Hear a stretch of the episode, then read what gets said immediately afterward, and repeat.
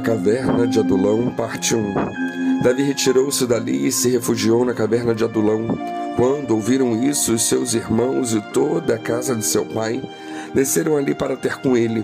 Ajuntaram-se a ele todos os homens que se achavam em aperto, e todo homem endividado, e todos os amargurados de espírito.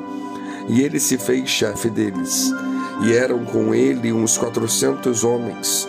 Dali passou Davi a Mispa de Moabe e disse ao seu rei: Deixa estar meu pai e minha mãe convosco, até que eu saiba o que Deus há de fazer de mim.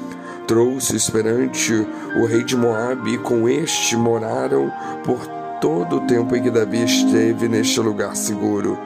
Porém, o profeta Gade disse a Davi: Não fiques neste lugar seguro, vai e entra na terra de Judá. Então Davi saiu e foi para o bosque de Etere.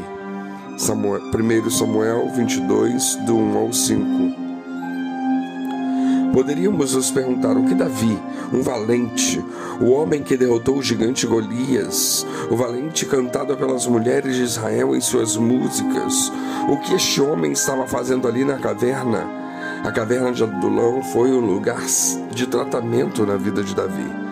Davi havia vivido um momento de glória, estava bem com o povo, e esse estar de bem com o povo, por ter caído nas graças do povo, por ter sua unção reconhecida e valorizada pelo povo, Davi despertou ciúmes em Saul, despertou a inveja de Saul que passou a persegui-lo.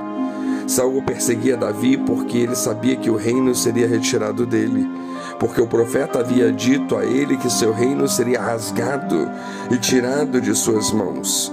E ele então começou a perceber que ele era o rei, mas o ungido era Davi. Israel passou a viver uma situação interessante. O rei que estava no trono tinha perdido a sua unção. O ungido de Deus não estava no trono. Israel passou a viver uma situação de ter um ungido e um ex-ungido. Saul não aceitava essa situação, mas a unção de Deus havia sido tirada de sobre ele. Aquele Saul que antes profetizava junto aos profetas e que a Bíblia nos fala que o Senhor havia tirado a porção do seu espírito sobre os 70 profetas e colocado sobre ele, aquilo era coisa de passado.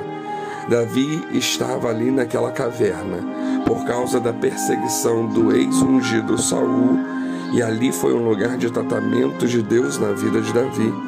E o que isso pode significar para nós? Adulão é um lugar de significado profético. A palavra de Deus, a Bíblia Sagrada, nos conta que os irmãos de Davi não criam nele, não o valorizavam. Tanto é que, por ocasião da guerra com os filisteus, quando Golias desafiava o povo de Israel, Davi, chegando ao campo de batalha, foi destratado por seus irmãos que o chamaram de mexeriqueiro, curioso, intrometido, metido a besta, e agora estavam ali buscando refúgio junto a Davi em Adulão. Davi aqui é como uma figura de Jesus. Seus irmãos não criam nele, escarneciam dele no começo do seu ministério, conforme vemos em João 7, 3 a 5, que diz: Dirigiam-se, pois, a ele os seus irmãos e lhe disseram: Deixe esse lugar e vai para a Judéia, para que também os seus discípulos vejam as obras que fazes. Porque ninguém há que procure ser reconhecido em público, contudo realize seus feitos em oculto. Se fazes essas coisas, manifesta-te ao mundo, pois nem mesmo seus irmãos criam nele. A palavra de Deus nos relata que depois de um tempo os irmãos de Jesus, os filhos de Maria, creram nele e buscaram nele refúgio, tanto que Tiago, irmão de Jesus, se tornou pastor da igreja de Jerusalém e nos deixou como legado a epístola de Tiago. Os irmãos de Jesus são como os filhos de Israel, e isso é profético, pois Israel, nos tempos da tribulação, buscara refúgio no Senhor.